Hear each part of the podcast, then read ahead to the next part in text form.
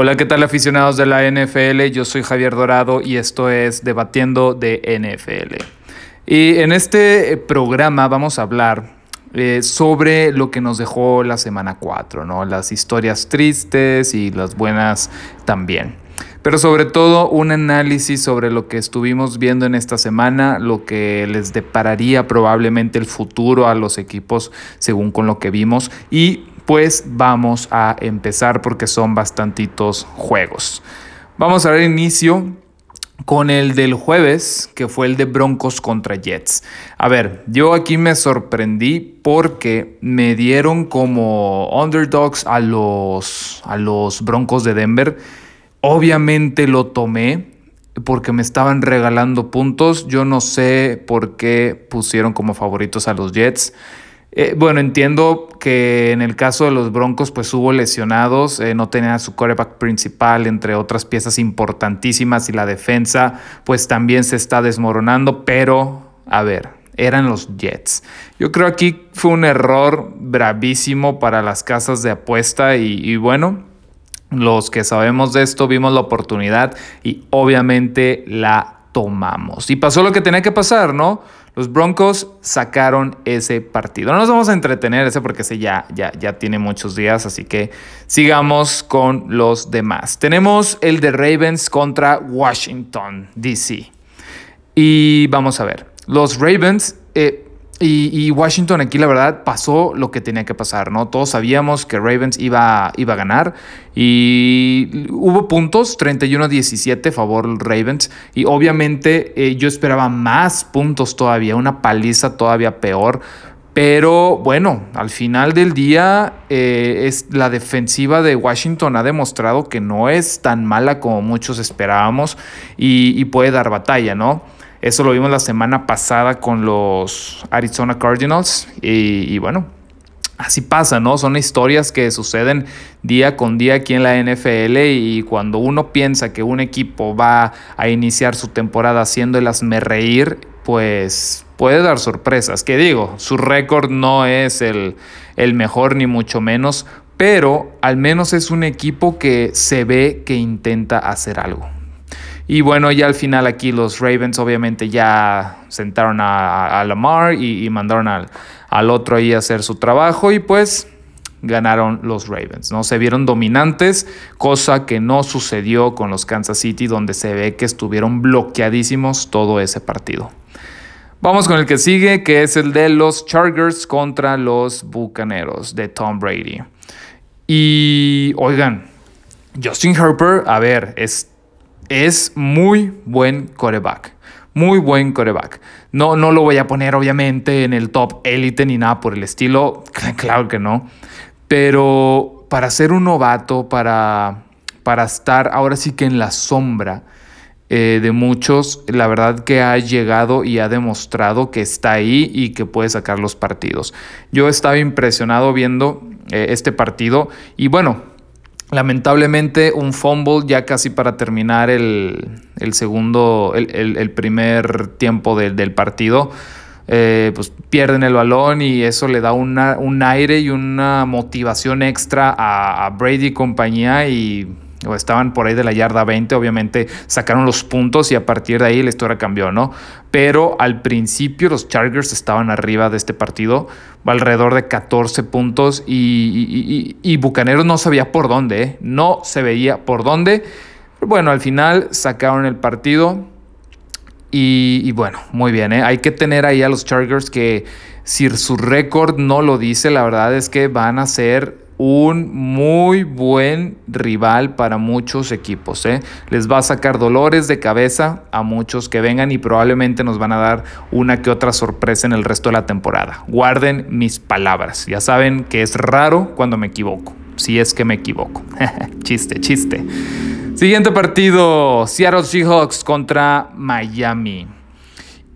Oigan, aquí yo no sé qué pasó, pero Seattle batalló en encontrar el ritmo. La verdad es que eh, eh, Miami venía, le jugó muy bien a Seattle. Digo, al final el marcador 31-23, pero vi muchas complicaciones por el lado de, Seattle que la verdad no esperaba ver. Un Russell Wilson que no se mostró como las otras, como los otros partidos, que claro, igualmente hubo su magia, eso no va a fallar, no va a faltar, pero no se vio tan bien ni tan cómodo como en otros.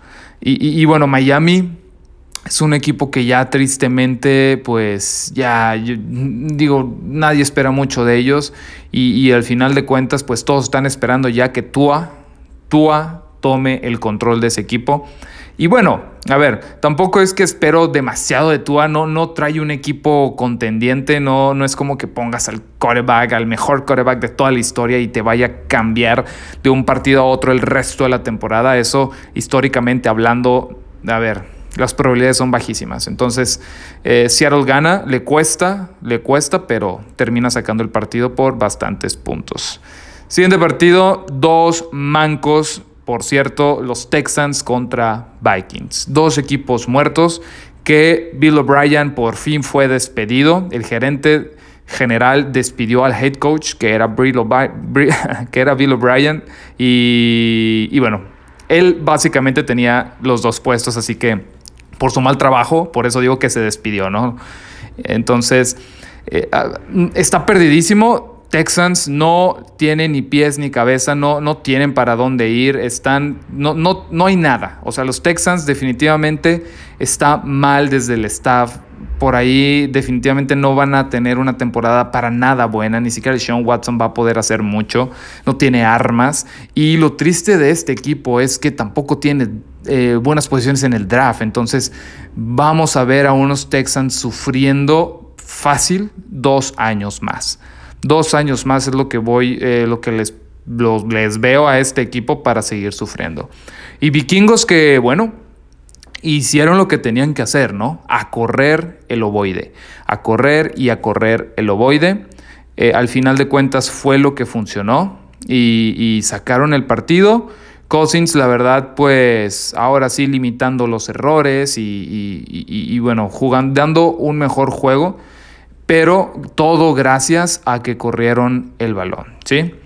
Si no ha sido, y bueno, esto por qué, esto por lo digo, digo porque de esta manera controlaron al final de cuentas el partido y, y ya, ¿no? Texans no tenía mucho que hacer sí sorprende porque eh, Texans era el favorito para ganar esta, esta contienda y pues al final la saca a Vikingos, lo cual eh, yo sí, yo sí me, me, sorprendí. Sí estaba dudoso, la verdad fue uno de los partidos con los que más dudé, no sabía quién elegir, eran tan, son tan malos los dos que tenía mis, mis dudas. Al final pues bueno, tomé en mis picks a los Texans y, bueno, eh, la historia se cuenta sola. Siguiente partido, los malísimos Detroit Lions contra los Santos de Nueva Orleans. Un mejor partido definitivamente de los Santos, no se esperaba menos, pero sigo sin ver a Drew Brees en pases profundos, lo cual eh, sigue siendo cosa de alarmarse. Yo no sé qué estará pasando, espero que no sea cosa de la edad.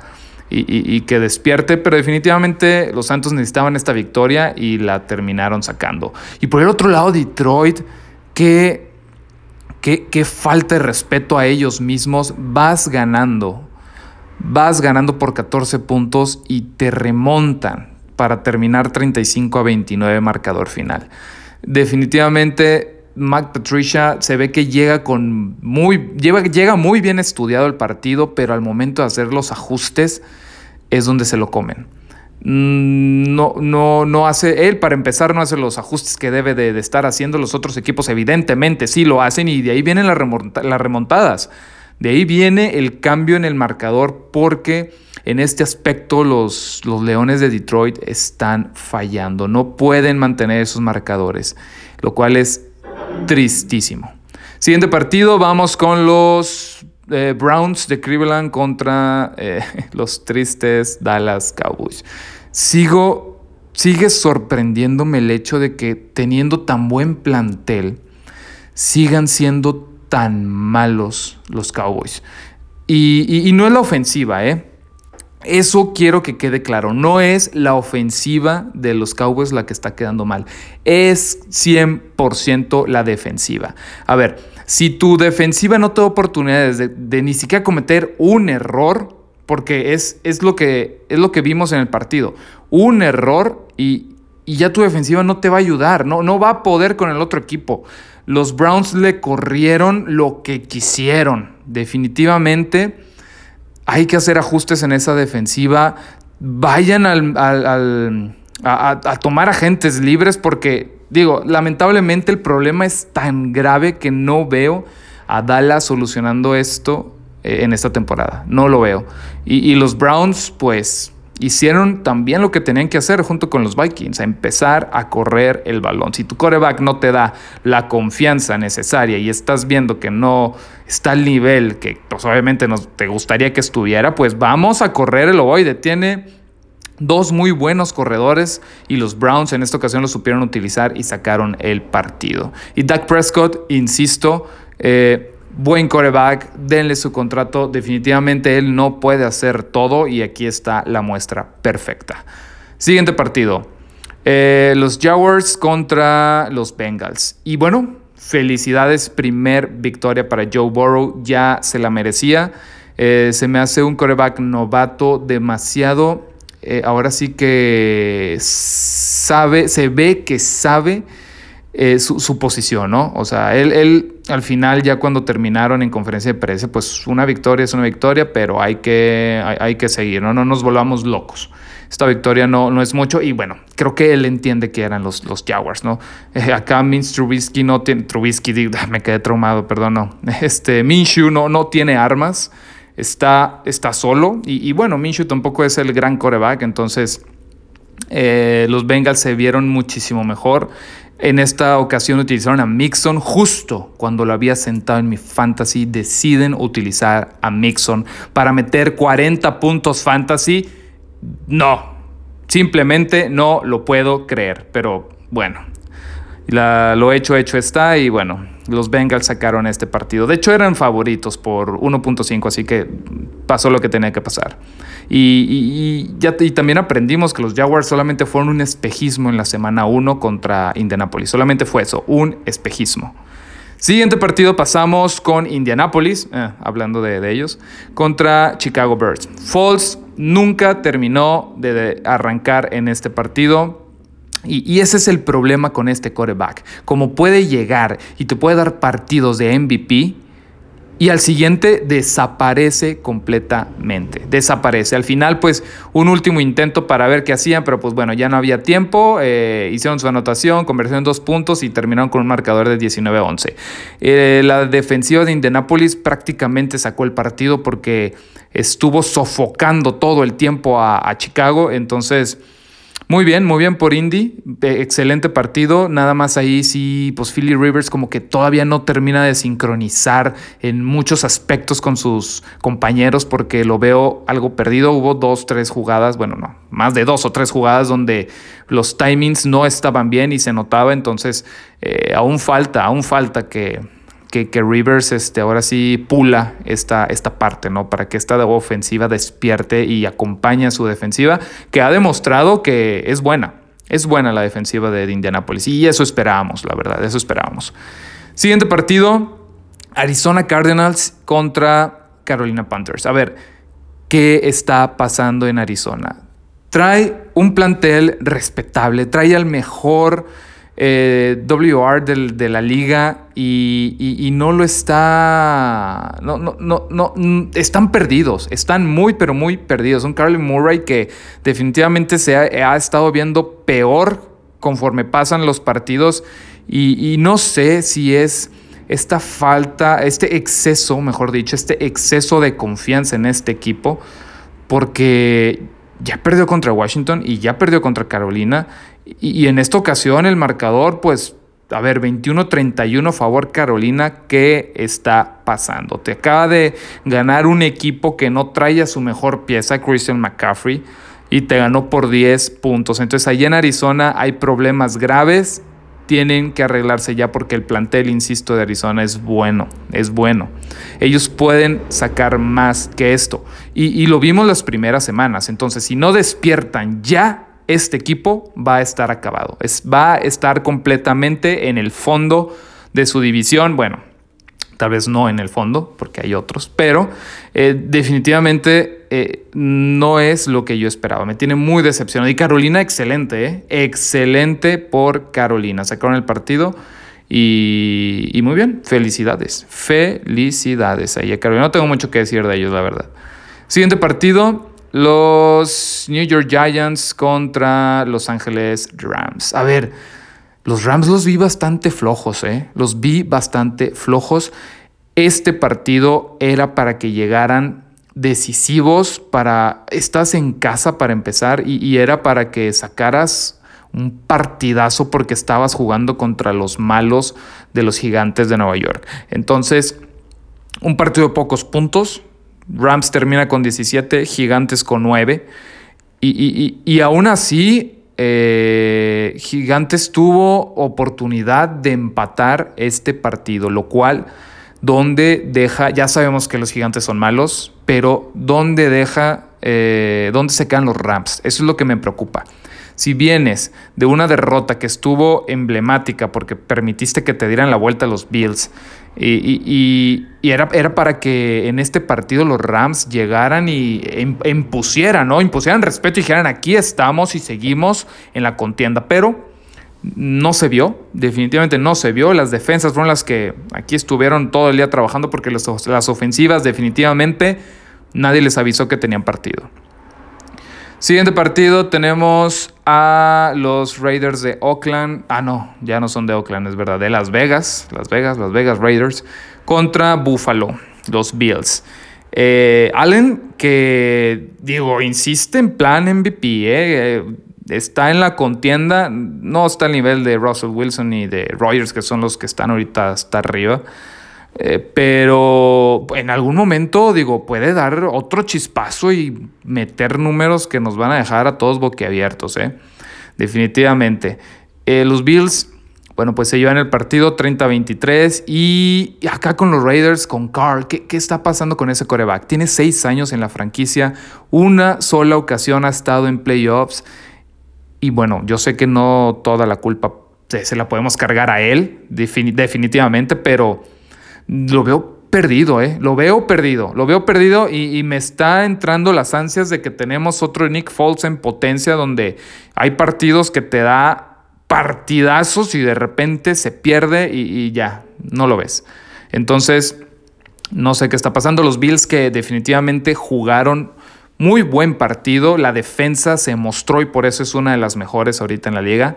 Eh, y bueno, yo, no, yo pondría a los Bills ya como contendientes en la americana. ¿eh? Yo pongo a los Bills como contendientes definitivos ahí en la americana junto con Kansas, evidentemente, con Ravens también. Y pues Pittsburgh lo pongo abajo de estos tres. ¿eh? Ahí está, ahí está. La cortina de acero ahí está presente, pero sí los pondría abajo de estos tres. Vamos con lo que sigue, las Águilas de Filadelfia contra San Francisco 49ers. Hospital contra hospital. Hospital contra hospital definitivamente y ganó el que tenía menos hospitalizados, que en este caso pues eran las Águilas. A pesar de que San Francisco era favorito, ojo con esto, eh, favorito por 8.5 puntos. Increíble que, la casa, que las casas de apuesta le hayan dado, le hayan dado tanta eh, ventaja a, San Francisco. Entiendo que es San Francisco, entiendo que el año pasado llegaron a, perdón, la temporada pasada llegaron al Super Bowl, lo perdieron en los últimos minutos, pero a ver, estamos diciendo que es un equipo bastante lesionados, no tiene a su coreback principal, en la defensa no está Bosa, un sinfín, un sinfín de bajas. Eh, George Kittle ya está de regreso, entonces pero no puede ser todo él definitivamente. Entonces aquí era, yo sí escogí Filadelfia porque vi esto, dije, bueno, Carson Wentz también no es como que tenga muchas armas, no es como que le sobren armas, pero pues ya viendo los planteles de ambos, que al final de cuentas todos están lesionados en esos dos planteles, este, el que vi menos Ahí fue a Filadelfia y bueno, se dio, ¿no? Simplemente tienen a su coreback titular, ¿no? Y Carson Wentz que se vio un poquito mejor, se sigue viendo mal, se sigue viendo su retroceso juego con juego, pero aquí se mostró un poco mejor. Al final, pues las Águilas se llevan el, partido con 25 a 20 puntos. Siguiente partido, muy lento, por cierto, este partido, muy, muy lento. Eh, Kansas City contra Patriotas. Eh, de Nueva Inglaterra, evidentemente. Y, bueno, aquí, qué, qué, buena mente estratega tiene Bill Belichick, eh, en serio. Mis respetos a ese, a ese entrenador, es increíble. Eh, él es, él es un, coach defensivo, eso pues todo el mundo lo, sabemos, lo tenemos claro, él es defensivo y aquí se vio que Mahomes eh, batalló, ¿eh? Batalló. Evidentemente al final Mahomes despierta y saca el Mahomes que todos conocemos y pasa lo que tiene que pasar, pero que el marcador no los engañe, ¿eh? 10-26, pero aquí los errores que hubo eh, de, Patriotas, ahí por ahí un balón suelto muy mal de Edelman, entonces eh, eh, este marcador debió haber quedado más cerrado, pero fueron esos pequeños errores que seguramente Belichick se los restregó saliendo del partido, esos pequeños errores los que hicieron que Kansas se, llevara el partido. Completamente fue eso. y bueno, al final de cuentas, a ver, Patriotas no tenía Cam Newton porque COVID. Entonces, pasó lo que tenía que pasar, ¿no? Es que siempre que digo esto es porque no, no hay ninguna sorpresa. Todos esperábamos que Kansas ganara. Sí, esperaba, sí esperábamos que fuera un partido apretado, precisamente porque Belichick es un genio para, para ahora sí que mover el ajedrez ahí en el campo del, del americano. Entonces, a ver, pasó lo que tenía que pasar y sucedió. Ganó Kansas, pero sí vi un poco lento a Mahomes y van varios partidos también contra los Chargers, empezó un poco lento, pero bueno, tiene muy buen, eh, ahora sí que equipo a su alrededor y él es eh, igual de bueno, entonces, bueno, aunque empiece lento, sabemos que en cualquier momento despierta y saca el partido. Y el último, que fue el lunes por la noche, Green Bay Packers contra Atlanta Falcons. A ver, aquí también eh, los Falcons están perdidos en todos los sentidos, no tienen secundaria y eso lo, explotó Green Bay sin receptores, porque no estaba Davante Adams, no estaba Lazar, que eran sus, ahora sí, sus mejores piezas, eh, y, Aaron Rodgers terminó lanzándole a los corredores y a sus alas cerradas.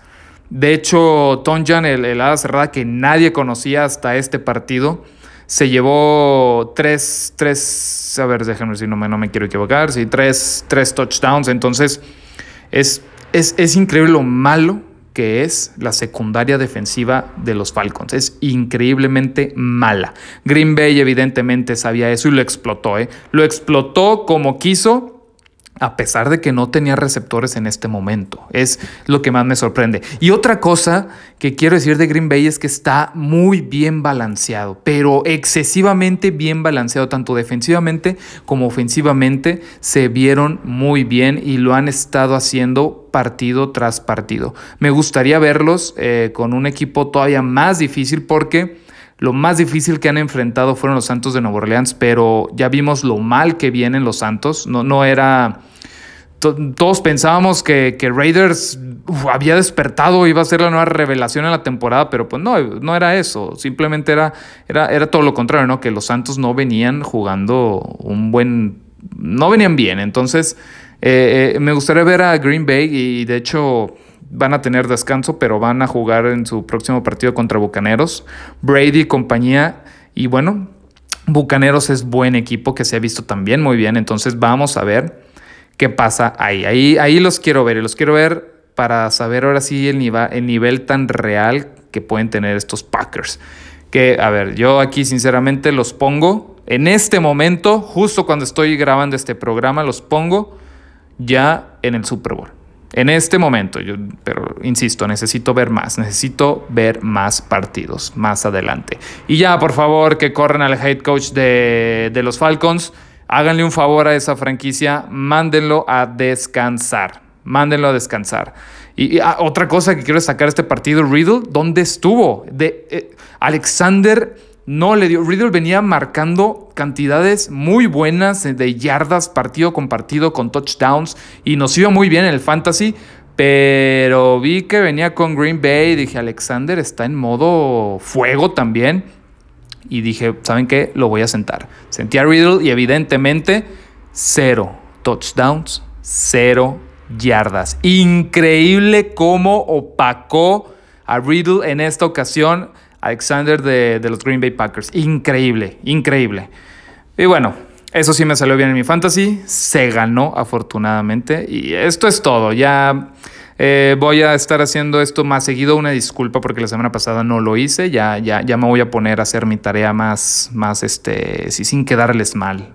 Así de sencillo, sin quedar mal. Esta fue la última vez que les quedó mal. Fue la primera y la última. Entonces, vamos adelante y vamos a sacar este proyecto a relucir, porque es el mejor, debatiendo de NFL. Esto ha sido todo, espero que les haya gustado. Nos vemos más adelante en próximos episodios. Recuerden que yo soy Javier Dorado y nos vemos luego. Hasta la próxima.